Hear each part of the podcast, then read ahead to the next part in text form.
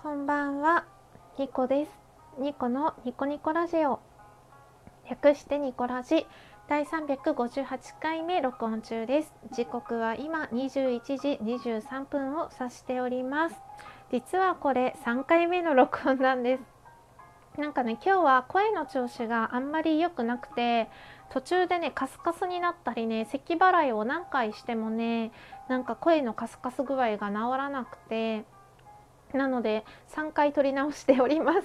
ニコです。えーと、時刻は今21時24分を回りました。日付は3月3日ですね。2021年3月3日ひな祭りの日です。皆様いかがお過ごしでしょうか？ひな祭りのお祝いされましたか？私の実家ではですね、子供の頃からひな祭りのお祝いってそんなにしたことなくてちらし寿司もねそんな食べた記憶ないしハマグリのお吸い物なんてね家で出たこと一回もないです。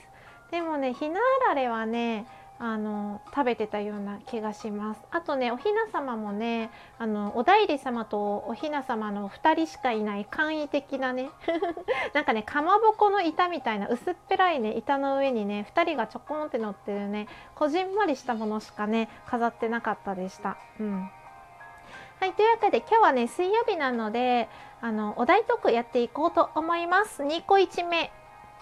うん、春の訪れをこれで知るというね今週のお題が出てましたのでそれについて話していきます。春の訪れっていうと人によっては花粉症の症状が出始めたとか人によっては桜が咲いてとかもしくはまあ新入社員とかねあの後輩ができたりとかね、うんうんうん、そういうのでなんかああ春だなって思う方いらっしゃると思うんですけれども個人的に春の訪れを知るのは朝起きれるようになった時です。うん、これが一番大きい。私冬は布団から本当に全然出れなくて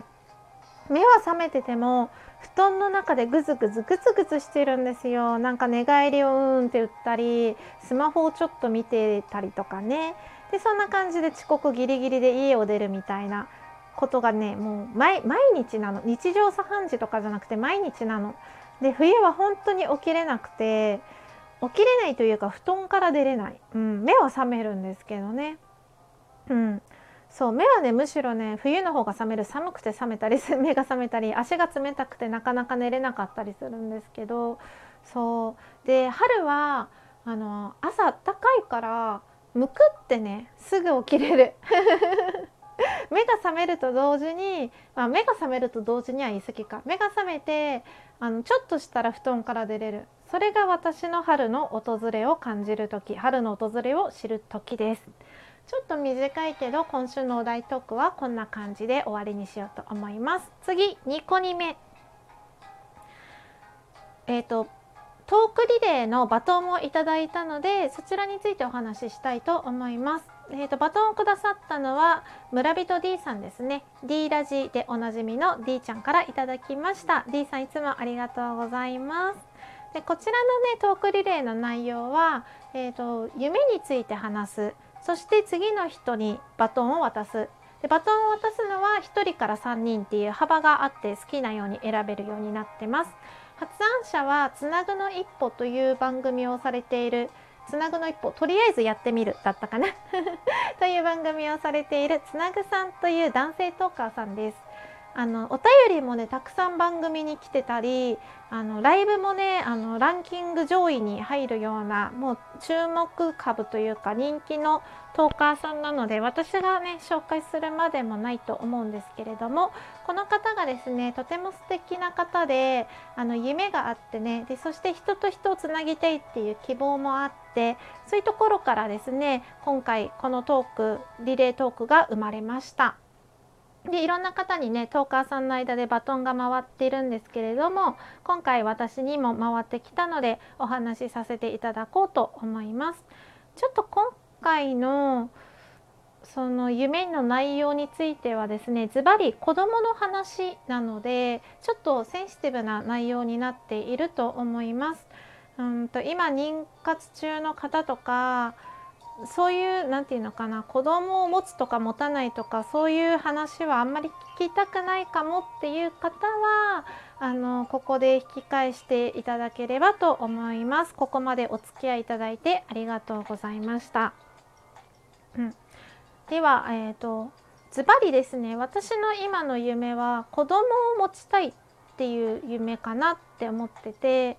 であの夢について話すっていうねトークリレーのバトンを受け取った時に、まあね、ニコラジー2018年の5月に始まってからずっとね夢ないって言ってるんですよ。夢ないやりたいこと見つけたいって言って2年半ですね何の進歩もなく今もまださまよっていて特に夢なんてないんですよ私には。うん、だからこのねトークリレーの内容を聞いた時に夢かって私にはちょっとハードルが高いかもしれないなって思ったんです。でも夢っていろんな夢があるじゃないですか。それこそ自分一人で努力したら絶対叶えられる夢。海外旅行に行くとか留学するとかね。そういう自分が努力すれば必ず叶う夢。ほぼ不可能ではない夢。とかそれから例えばオリンピックで金メダルを取るっていうような自分の実力や努力だけではなかなか難しい夢もあると思うんですよ。時の運と言いますか時の運とか時代とかね、うん、例えば留学とかもコロナウイルスが流行って今はできないじゃないですかそういうのもあると思うんですよ。まあ、さっきまあ100%努力で叶えられるって言ったんですけど例えば2020年絶対2020年に留学したかったんだっていう人は叶わなかった人も多かったと思うんですね。まあ、そういうので結構その努力だけではこうどうにもならないことも夢に含まれるのかなって私は思ったんですよ。うん、そう思った時に、まあ、例えばその私が今石原さとみさんの顔になりたいっていう夢を持っても多分ものすごいねお金を貯めて整形を繰り返しても多分難しい 骨格が違うからな。多分難しいと思うんですよね。そういう感じでなかなか自分だけではな難しい夢オリンピックで金メダルを取るとかね。うん。あと何があるかな、まあ、いろんな夢があってで自分の努力だけではどうにもならないのも夢に含まれるなって思った時にあ子供を持つって夢かもしれないなって思ったんですよ。うん。そうこればっかりは正直神様の采配というかその子供ができるとかできないとかって何て言うのかな。不可抗力じゃないけど努力してもできない人もいるし逆に努力しないで思わぬタイミングでできる人もいるし何て言うのかな。自分の努力とか自分の意思とかでどうにかなる問題って言ったらあれか。どうなるどう、ん？どうにもならないことだなって思って、うん、で私は正直まあ子供が欲しくてただその何が何でも是が非にでも欲しいかって言われるとそうでもなくてあのいないならいないでこうパートナーと2人でこの先の人生をね楽しく歩んでいこうとは思うんですけれども、うん、やっぱり授かったらいいなって思います。なので今の私の夢はあの子供を授かることです。はい。中途半端になんか時間があとね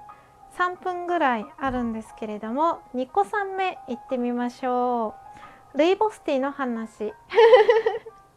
今ねルイボスティーにすごいハマっててすごく飲んでるんですけれどもあのルイボスティーってルイボスティーってすごくね栄養があるお茶なんですよ結構ね南アフ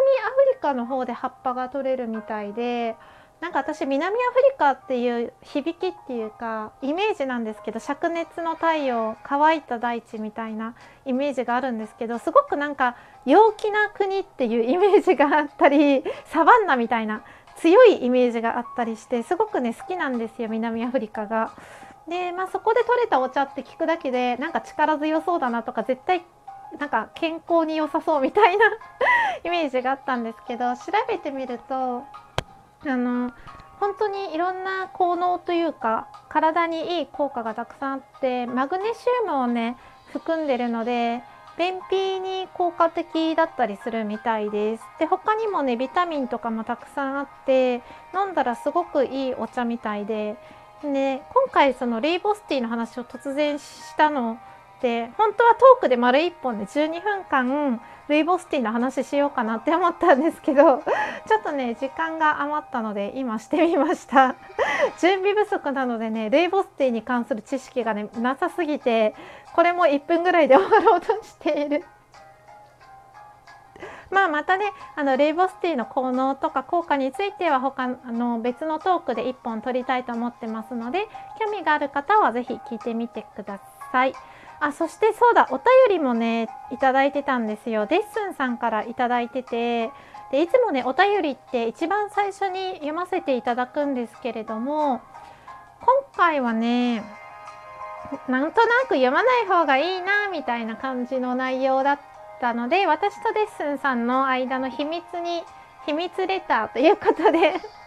公開トークでは公開しないでおきます。ただデッスンさんがあの自分が関わる周りの皆さんが幸せであったらいいなっていうようなねお便りをくださってあやっぱデッスンさんってすごいすごい方だなってなんか顔も知らないね人たちの幸せをあの祈ることができる願うことができるあなたは素晴らしいってすごく思いましたね。デッスンさんいつもねお便りありがとうございます。トークのね更新の励みになっております。今回はちょっと読まないでおきます。というわけで、えー、と12分経とうとしております。最後までお付き合いいただいてありがとうございました。ニコでした。